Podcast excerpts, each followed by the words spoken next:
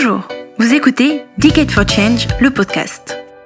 Aujourd'hui, notre monde fait face à des défis sans précédent. Le réchauffement climatique, l'effondrement de la biodiversité, la croissance des divisions et des inégalités au sein de nos sociétés. Pour relever ces défis, 2020-2030 doit être la décennie de l'action.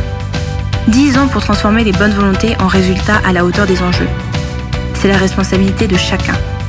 Mais comment faire? Decade for Change, le podcast, part à la rencontre de celles et ceux qui ne se contentent pas du diagnostic et des déclarations d'intention. De celles et ceux qui déploient des solutions concrètes pour accélérer la transformation de nos modèles, pour les rendre durables. Aujourd'hui, Charles Nicolas reçoit Maxime Blondeau, l'un des fondateurs de l'éco-syndicat Printemps écologique. Il nous explique pourquoi l'impératif écologique doit intégrer de toute urgence le dialogue social et comment la mobilisation collective peut transformer l'appareil productif en profondeur. Il nous raconte par ailleurs la mobilisation de centaines de salariés de tous secteurs partout en France pour créer ses premiers éco-syndicats. Bonjour Maxime Blondeau. Bonjour.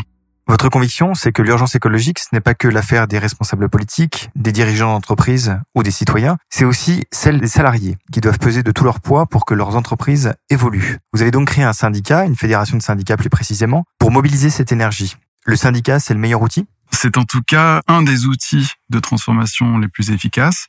Euh, l'histoire l'a montré à de nombreuses reprises. Hein.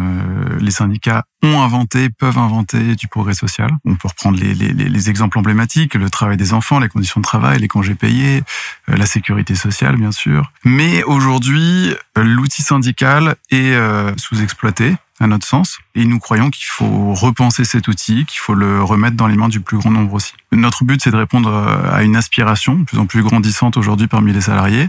Si je vous donne quelques chiffres, aujourd'hui, de nombreux observatoires estiment que 70% des salariés veulent en faire plus pour la transition écologique de leur entreprise et n'y parviennent pas.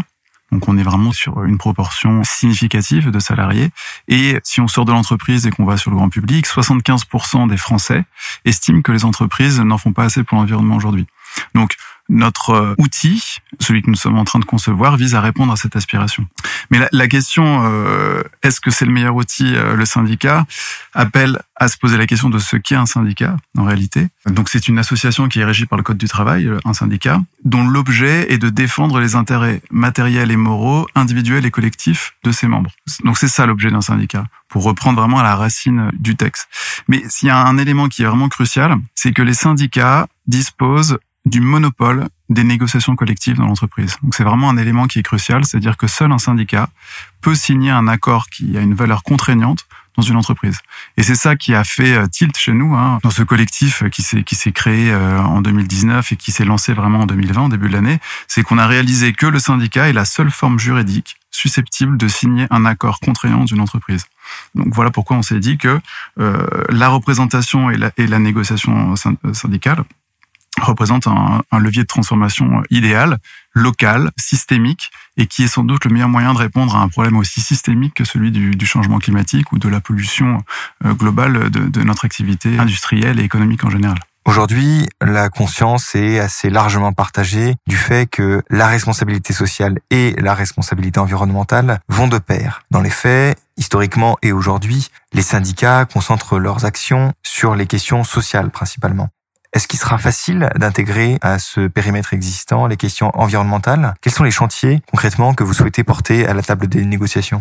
La première chose euh, que nous souhaitons faire en tant que mouvement et en tant que structure, c'est d'abord d'impliquer le plus grand nombre de salariés possible dans la discussion, dans les négociations, dans cette concertation ou dans ce rapport de force. En France, les employés du privé et du public représentent 25 millions de personnes.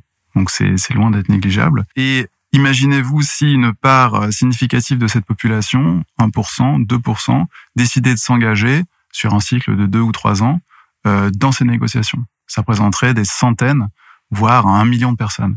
Vous imaginez l'impact que ça produirait s'ils interpellaient leur employeur et qu'ils se mettaient à poser des questions concrètes euh, sur tout un tas de sujets qu'on a qu'on a d'ailleurs listés. Donc l'existence d'une telle séquence en réalité pour pour nous serait déjà porteuse d'espoir, c'est-à-dire que quelque chose se produirait et on peut pas imaginer que les employeurs des petites, des moyennes et des très grandes entreprises restent indifférents à un tel mouvement. Donc c'est déjà notre premier objectif, c'est de mobiliser, de stimuler l'engagement. Mais évidemment, on veut pas en rester là. On a établi donc une liste de 21 repères revendicatifs qui couvrent différents niveaux, le lieu de travail par exemple, l'empreinte énergétique, les comportements individuels, euh, l'alimentation en entreprise ou dans les, espaces publics, dans les écoles, dans les hôpitaux, la mobilité.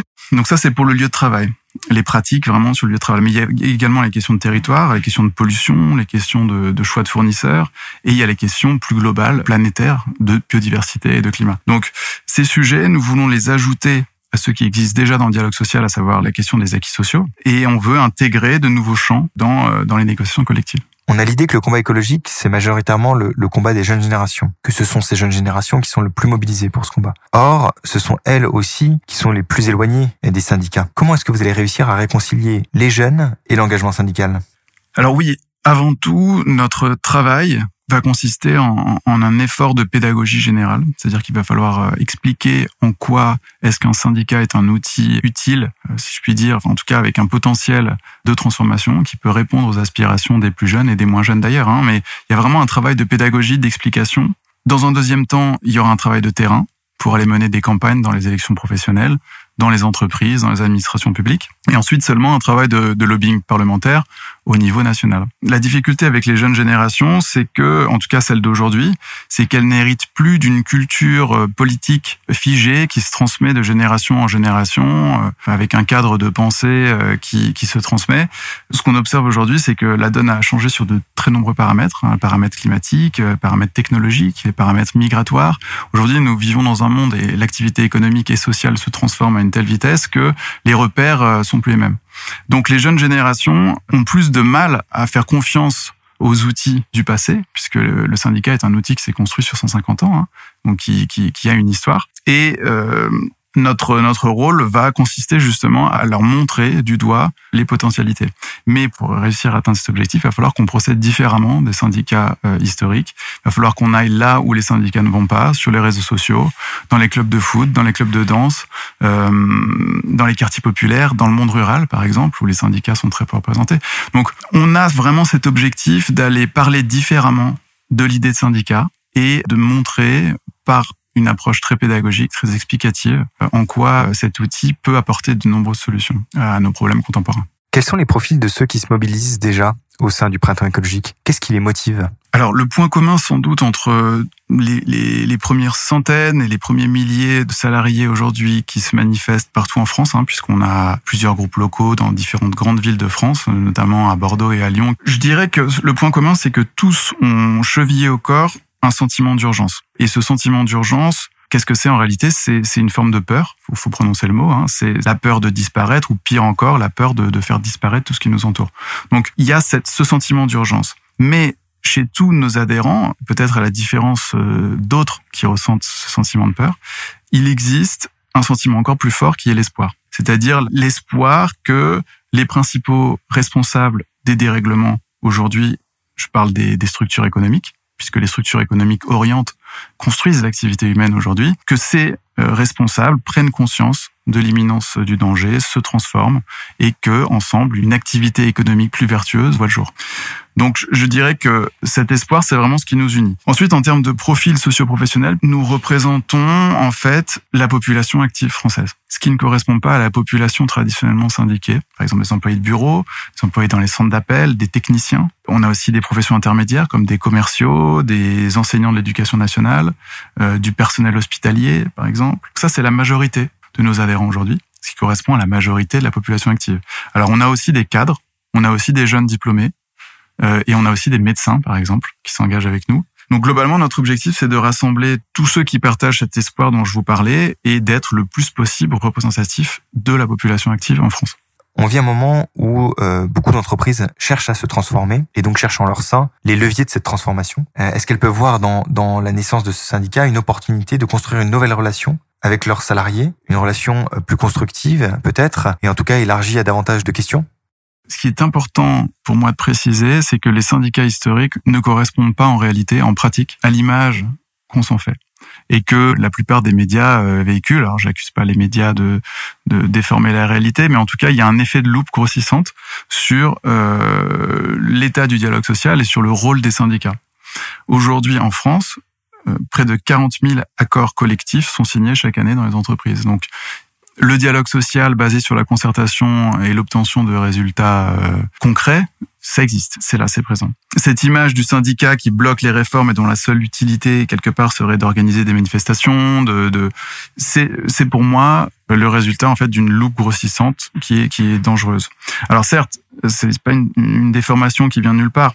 Et on peut considérer que les grandes structures nationales, historiques, les grandes centrales, comme on les appelle, la CGT, la CFDT, occupent la plus grande partie de leur temps à se heurter au patronat, au pouvoir public. Mais en réalité, c'est plus subtil. Les syndicats ont d'abord un rôle de terrain qui consiste à défendre les droits de leurs membres et à veiller à l'application du droit.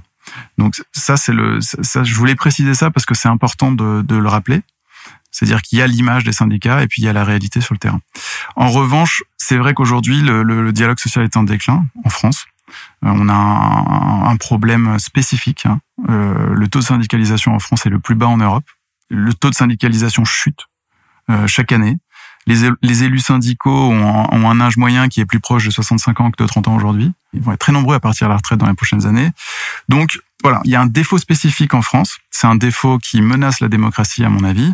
Et les, les raisons de ce défaut sont multiples et sont pas seulement d'ailleurs la responsabilité des syndicats.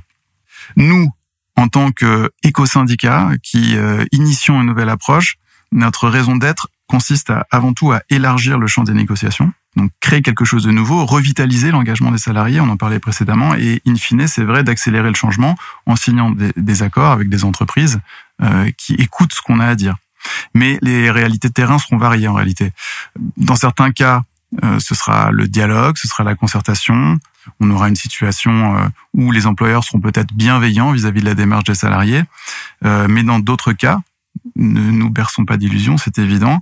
Euh, certains employeurs seront beaucoup moins ouverts à ces sujets. Dans ce cas-là, un rapport de force s'installera et les choses se mettront en place différemment. Donc, on va avoir vraiment des réalités de terrain très différentes en fonction des relations qui vont se nouer entre les représentants des salariés et les représentants des employeurs. C'est un phénomène assez rare de voir émerger un nouvel acteur dans le champ syndical et au niveau national. En quoi votre démarche est inédite? Est-ce qu'un éco-syndicat a vraiment la puissance nécessaire pour faire bouger les lignes dans le monde du travail? Un phénomène comme euh, le nôtre est rare en effet, c'est-à-dire un syndicat avec nos caractéristiques et notre objectif, mais en réalité, euh, des centaines de syndicats se créent chaque année. Donc il y a une dynamique de, de petits syndicats en permanence euh, au niveau d'une entreprise ou d'une petite ou d'une administration, etc. Donc, en revanche, oui, une initiative comme la nôtre est nouvelle, elle est inédite pour plusieurs raisons. D'abord, elle présente une ambition systémique, c'est-à-dire une ambition géographiquement nationale et euh, professionnellement euh, diverses, c'est-à-dire que nous voulons investir dans les prochaines années l'intégralité des secteurs économiques du, du, privé et toutes les fonctions publiques. Le deuxième point qui nous différencie, c'est que non seulement nous voulons transformer l'expérience syndicale, c'est-à-dire la manière dont l'expérience syndicale est vécue par un salarié, mais en plus nous voulons transformer l'objet du syndicalisme, c'est-à-dire que ce qu'on appelle éco-syndicalisme, en réalité, c'est l'ajout, l'adjonction à la défense des acquis sociaux de tout un nouveau champ de négociation collective qui va concerner euh, le climat, la mobilité, l'alimentation, etc. Et le troisième point, c'est qu'on opère un glissement historique dans notre conception du droit social